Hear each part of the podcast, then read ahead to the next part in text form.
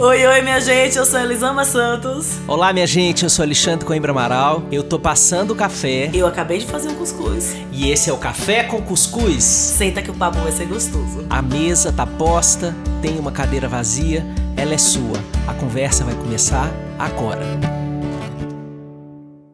Olá, olá, minha gente querida. Café com Cuscuz na sua mesa. E olha, virados no giraia.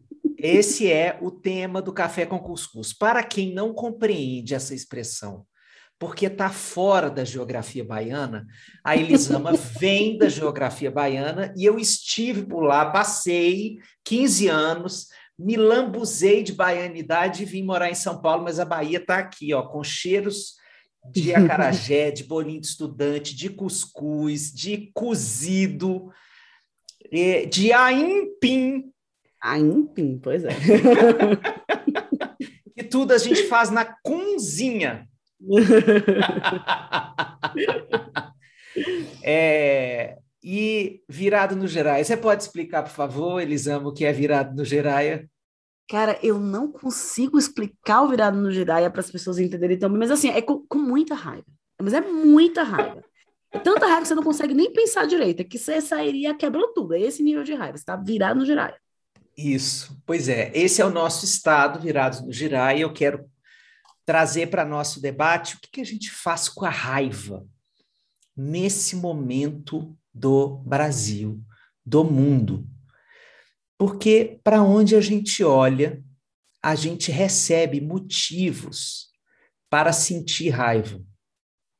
E se nós já passamos do estágio de legitimar a raiva e que a raiva é, é parte da existência, etc., etc., o próximo desafio é o que fazer com tanta raiva.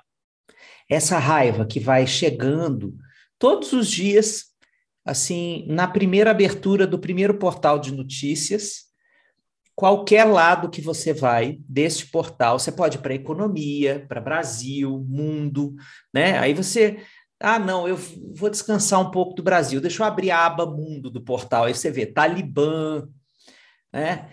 E como é que você lida com essa raiva e o que, que você tem feito por ela?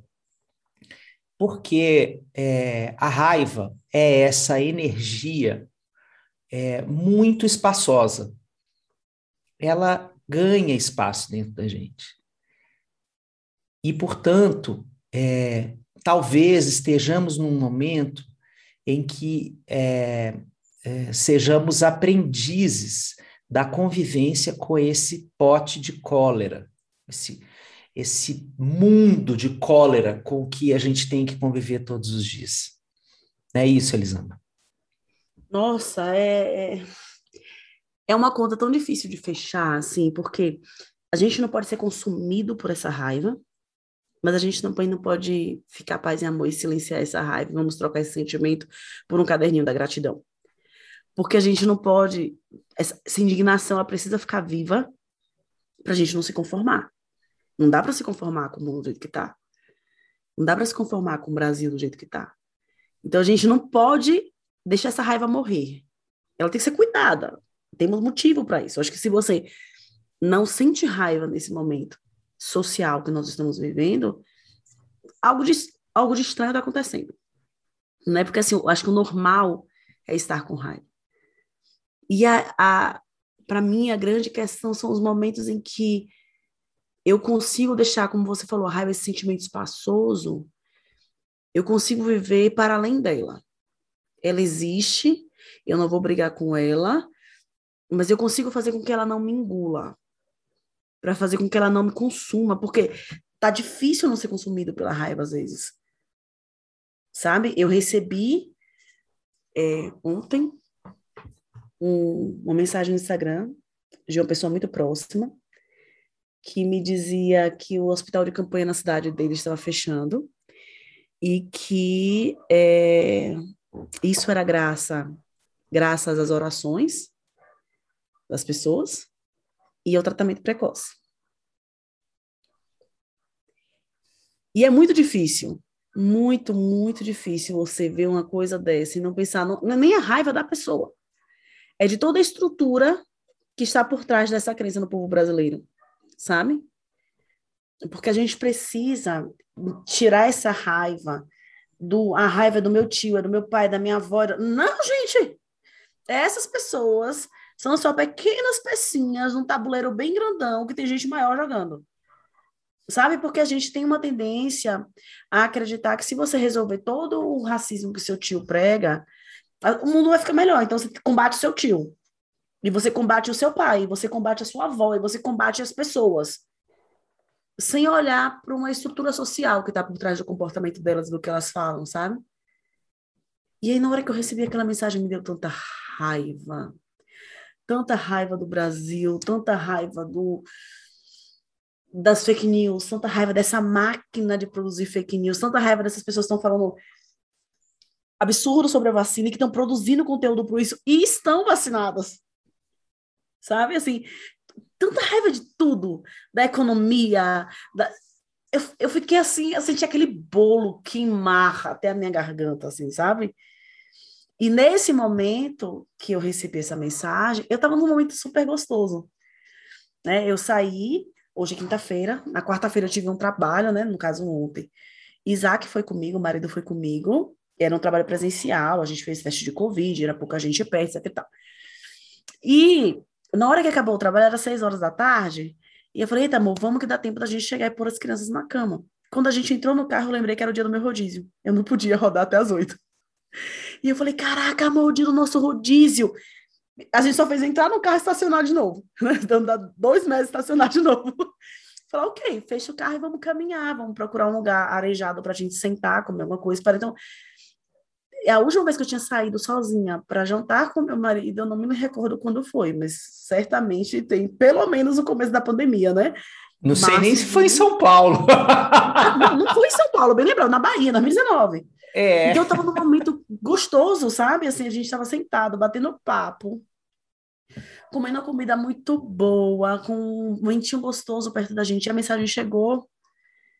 E aí eu abri sem pensar muito no que era. E na hora que eu abri, deu aquela, caraca, aquela raiva.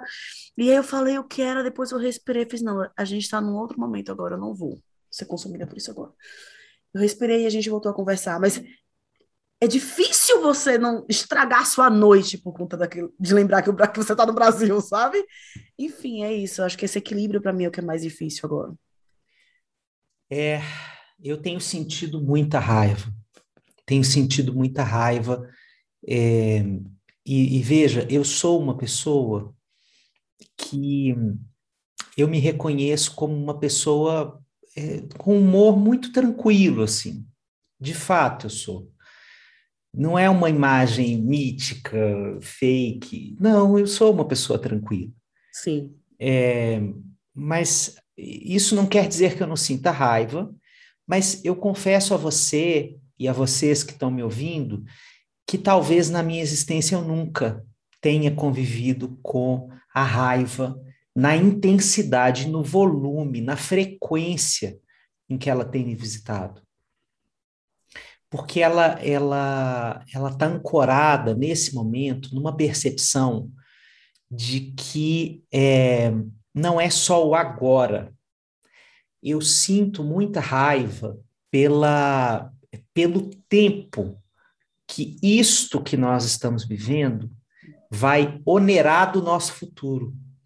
Assim, tudo que está sendo destruído no Brasil, é, nós, assim, isso já está acontecendo no presente, né? Por exemplo, os indígenas estão lá em Brasília nesse momento, na, no momento em que nós estamos gravando, ainda não saiu a decisão do STF sobre o marco temporal, esperamos que seja não, obviamente, mas é, é necessário uma manifestação daquele porte, a maior manifestação dos indígenas até hoje na história do Brasil, para evitar que não seja feito é, o pior. Então, desde que é, o Bolsonaro entrou no poder, é, a nossa vida tem sido de gastar a nossa energia para dizer por que, que não pode. Por que, que não pode meninos vestem azul e meninas vestem rosa? Por que, que não pode? É uma gripezinha? Por que, que tem que usar máscara? Por... do, dos menores aos maiores absurdos. A gente, a gente poderia estar discutindo outras coisas e colocando a vida para girar numa outra direção, mas a gente está tendo que gastar nossa energia muito mais do que a gente tem, porque a gente já está combalido pela pandemia, a gente tem que gastar nossa energia para manter o mínimo da existência decente nesse país. Então, essa é a minha raiva. Esse é... retrocesso dos, no, das nossas, dos nossos diálogos, né, Xande? Assim, os nossos temas retrocederam 30 anos. 30 anos, 30 anos. 30 anos. 2019 a gente podia conversar sobre coisas, assim, de alto nível, né? Amigo Paulo Freire, você fala, você fala o nome de Paulo Freire, ele sai cancelado. Você acredita nisso? Uma amiga minha postou, que fala de educação, postou algo sobre Paulo Freire e choveu ofensas de toda a sorte. Paulo Freire! Há cinco anos a gente falava de Paulo Freire e era, nossa, Paulo Freire é incrível, patrono da educação brasileira. Paulo Freire. Sabe assim, como que agora é, é, é, é a gente está discutindo um absurdo, assim? É, então o que a gente gasta de energia para manter o básico o básico da, da existência não é, miserável moralmente, não miserável civilmente, é, e o que a gente ainda vai ter que lutar para é, não sucumbir aos efeitos pós-traumáticos disso, de uma população que vai estar tá dilacerada, enlutada, enraivecida, desistida. Então, é isso que gera a minha raiva. O tempo inteiro, a cada vez que eu abro as notícias, né, é, eu tenho convivido com essa sensação. Assim, é, se nós somos pessoas que estamos interessados não só no individual, mas no coletivo, na construção coletiva, e que nós colocamos o nosso servir em benefício das causas mais coletivas, a gente sabe que a gente vai precisar ainda de muita energia para é, recuperar muita coisa que foi perdida, que já está perdida. Né? Nossa, eu eu tive a minha vida adulta toda em governo de esquerda, né? eu, me... eu realmente não acreditava que a gente podia retroceder, Xande. Eu tinha uma convicção muito grande que a gente só ia andar dali para frente. Sabe? Eu tinha uma convicção muito grande que que a gente estava mexendo nas estruturas sociais de um jeito muito bonito e que a gente só ia melhorar. E esse, essa sensação de retrocesso que esse governo trouxe é, é dilacerante. E para mim, você falou da sua raiva, eu tenho muita raiva pensando assim, eu sinto muita raiva, né? Ponto. Diferente de você, que você é uma pessoa normalmente tranquila, né? Um taurino, mas. Não, eu sinto raiva várias vezes no dia. Da minha existência. Desde sempre. Mas é essa raiva, essa raiva que é tão indignada, essa raiva que queima o estômago desse jeito, sabe? para mim é muito difícil. Eu sinto muita raiva do que você falou, né? De pensar no quanto a gente tem retrocedido, de pensar em quantos anos a gente vai caminhar para chegar no ponto que a gente estava antes desse governo entrar. Não é caminhar para melhorar, caraca. Não é caminhar para chegar no lugar melhor. É caminhar para chegar lá naquele ponto que a gente estava. Para só daí a gente pensar em melhorar. Mas sabe o que me dá mais raiva hoje? É ver no poder as figuras que eu mais odeio na vida é ver um, um, o Paulo Guedes, é ver o Paulo Guedes falar os absurdos dele, vomitando o pensamento escravocrata dele, sem nenhum pudor. Sabe? Achando um absurdo filho de empregada viajando, fazendo faculdade, um cara perguntar qual que é o problema da conta de energia elétrica aumentar. Você vê o ministro da Economia, perguntando qual que é o problema da conta de luz aumentar, é no nível de revolta. Me dá um nível de revolta que eu sinto o corpo doer. Sabe?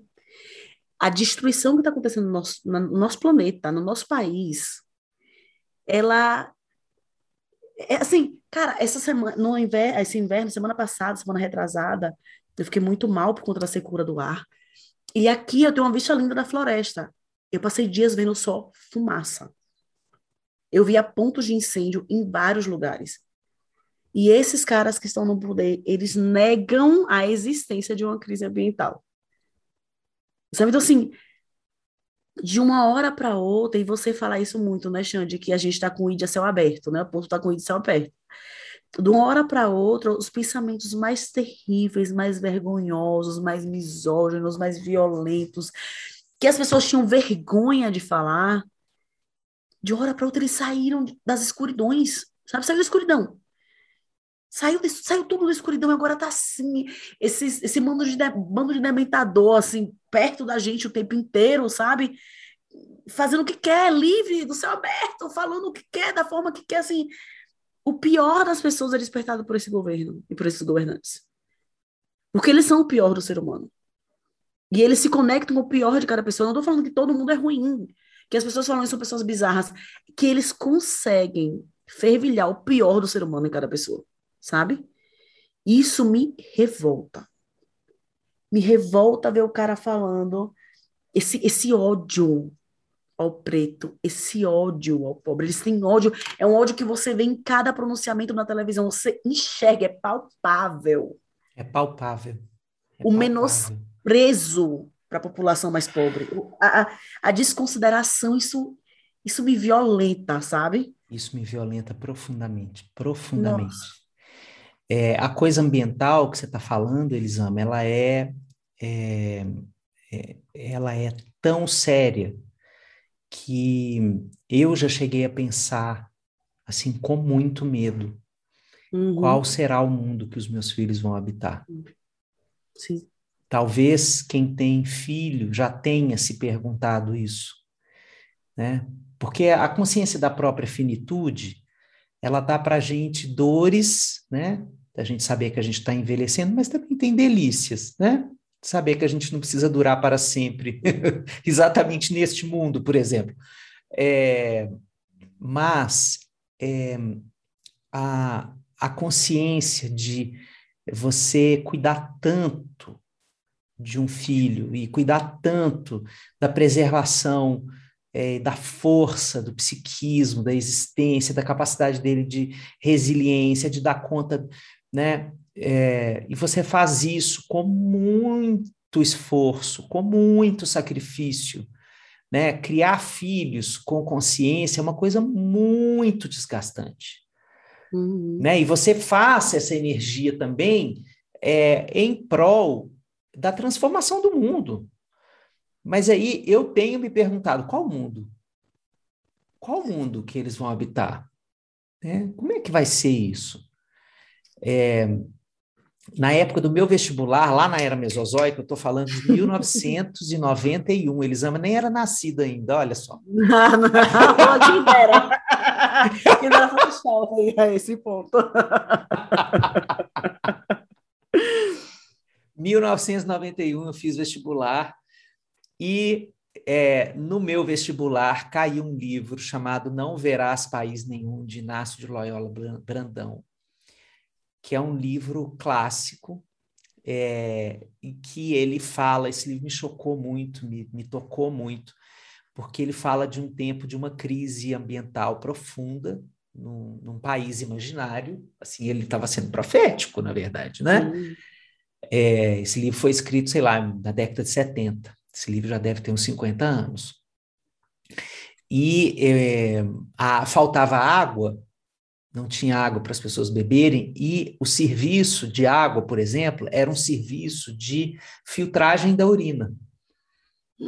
Então, ele, ele monta a perspectiva de como é viver nesse nível de ausência de recursos para a vida, uhum. né? E de o que, que vai acontecendo com as pessoas nesse. O livro, na verdade, é sobre isso, como é que a gente vai ficando, né? É, e eu voltei a ele pensando nesse tema da raiva, porque eu sinto que essa amargura que às vezes pode tomar conta da gente tem a ver, minha gente, porque a natureza ela é a, a expressão maior da abundância.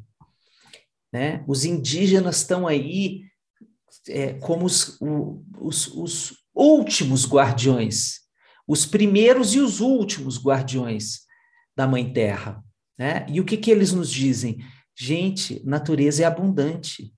Mas olha, isso se você souber lidar com ela, se você lidar com ela com respeito, né? seguindo é, o, que, o que é a lei dela, não a sua.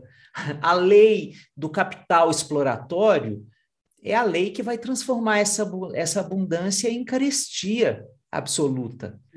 Né? Então, a gente pega biomas riquíssimos do Brasil e transforma, né? O Pantanal, assim, é, estava vendo outro dia um relatório falando de quanto, quanta seca no Pantanal, né? Assim, é, quanto já se perdeu de, de rede fluvial no Pantanal, etc. Então, esse tipo de coisa também promove a nossa raiva. Então, minha gente, se vocês estão assim como nós, quem continuou até aqui neste episódio apocalíptico, é, nessas conversas corajosas sobre o apocalipse.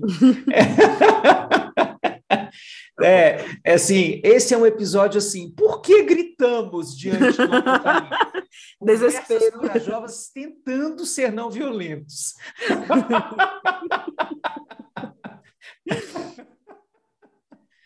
É, se você ficou até aqui nesse episódio, é, saiba que para nós e para você também é um aprendizado lidar com essa quantidade de raiva.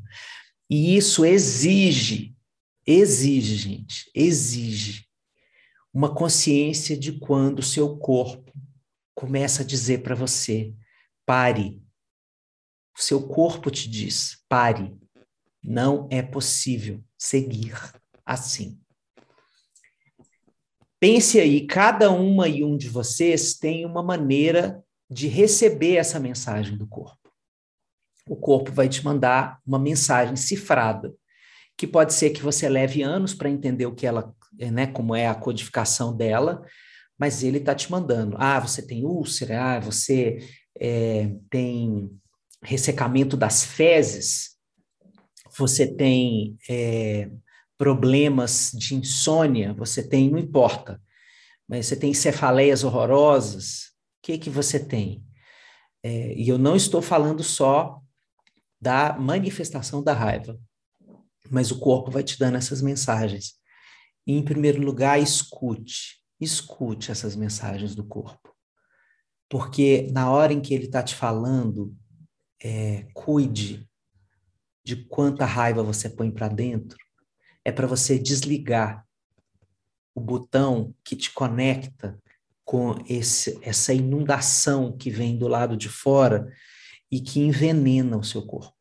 Nós estamos vivendo uma época em que a consciência do problema é o veneno.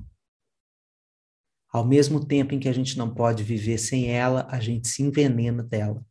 Então, escute o momento em que o seu corpo diz pare e pare. Desligue a televisão, desligue o portal, troque o seu livro sobre é, sociologia ou qualquer coisa por um livro mais leve, de ficção. Pode ser até ser escrito por Elisama Santos, de repente. é, mas troque, troque, troque. Pause. Pause. Pausa para sentir outras coisas que não a raiva. Senão a Nossa, gente morre. Muito, isso, muito. Esse, esse exercício né, que a gente começou falando disso, terminando falando disso, né, dessa vigilância de, de não se deixar consumir, né? Eu penso que manter o gozo, a alegria, o ânimo, as gargalhadas, sabe? É, faz a gente fortalecer a nossa subjetividade, né? E isso faz com que a gente não aceite qualquer coisa, mas a gente precisa estar tá consciente da gente mesmo para lutar. Né? Uma sociedade de pessoas sem esperança é uma sociedade passiva de violência o tempo inteiro. Né? Matar a nossa esperança também é um projeto político. Né? Matar nossa capacidade de gozar a vida é o projeto político. Porque a gente vai perdendo. Do, do que, que você vai lutar? Pelo quê? Tá trouxendo tanta dor. Vou lutar pelo quê? Vou tentar mudar o quê? Acreditar na potência da vida é, é também uma forma de resistência, sabe? Então, às vezes, a gente tem medo de se alienar, e aí quer ler todas as notícias e quer estar a, a par de tudo, quer discutir sobre tudo, e a gente esquece que cuidar da gente, se fortalecer, também é resistência, sabe? Também é luta. Também é uma contribuição para o mundo melhor. Então, que a gente consiga esse, essa, essa busca, esse equilíbrio, essa, essa atenção, sabe? Para se manter alegremente vivo. Porque, assim, eu tenho muito medo do futuro, do futuro imediato. Porque eu tenho muita certeza, eu sei que eu sou uma pessoa esperançosa demais, mas eu tenho muita certeza que eles passarão e meus passarinhos, sabe? Tenho muita certeza disso. Muita, muita, muita convicção disso. De que a natureza, ela vai vencer no final. Nem ela precise engolir a todos os seres humanos antes disso. Mas o mundo não vai acabar por causa da gente. Teve incêndio recentemente em tudo aqui, tava tudo preto e já tá tudo coberto de grama. A natureza dá o jeito dela, amor. Ela é poderosa. Ela só não quis destruir a gente ainda. Ela tá sendo bem legal. Porque no dia que ela quiser, ela engole a gente. Oh, basta a terra dar uma sacudida assim, ó. Uma sacudidinha assim, a gente lembra do quanto a gente é, é, é, frágil no meio dessa história toda. Eu tenho muita esperança, sabe? Muita esperança de que as coisas vão melhorar. Tenho muita raiva. Porque eu acho que o caminho vai ser árduo até as coisas melhorarem. Uhum. Mas esse caminho árduo, ele não vai ser percorrido por gente que tá doente, que tá fraca, que tá sem força nem para erguer a cabeça. Então, eu acho que a gente olhar a raiva e nutrir a alegria também é luta, sabe? Também resistência, também é construir um mundo melhor. Ai, é por isso que eu te amo tanto. E eu tô falando isso aqui agora, suspirando, olhando para a beleza dos cabelos novos de Elisama. que agora ela é uma mulher que bate cabelo, minha gente, para um lado e para o outro. Um cabelo pesado, bonito, retado, todo cacheado. Eu não entendo muito bem dessas coisas, mas ela, ela um dia foi, um belo dia, resolvi mudar. e, e voltou com essa juba maravilhosa. E é, e é com a energia dessa esperança elisâmica, que também é xândica, é, eu peço licença a vocês para vocês receberem essa esperança como o último, o último jorro de amor desse podcast é, até o próximo episódio, porque toda vez que a gente fala último, é, falar, não fale as último, pessoas ficam surtadas, né? Então, calma, gente. Último suspiro do dia do episódio. e até o próximo. É, vale a pena a gente ficar com a esperança, com a fé no gozo e com a sustentação da alegria que a gente precisa produzir porque ela não está vindo de graça nesses novos tempos. Não está dada, não. Nós estamos é tendo que ser inventores da alegria. Um beijo, minha amiga querida. Muito beijo, obrigado por mais um episódio juntos. É, cuscuz de Elisama, deixa eu dizer uma coisa para vocês. Eu sou o café e ela é o cuscuz. Só que café é assim, você vai e passa. Cuscuz de Elisama tem muitas formas de fazer. A gente pode um dia fazer um episódio culinário. Só, só para ensinar as pessoas a fazer cuscuz. né? Porque, olha, vale a pena cuscuz de Elisama. Tem um que ela faz na janta, minha gente. Com o que sobrou. Com o que sobrou do almoço. Ave Maria, Ave Maria. Outro dia os meninos estavam falando assim, pai, você sabe fazer aquele de Elisama? Eu falei, sei não, isso aqui. sei não, vou ficar devendo. Ai, um beijo, meu amor. Muito beijo, obrigado, viu? Tchau, tchau. Tchau, pessoal.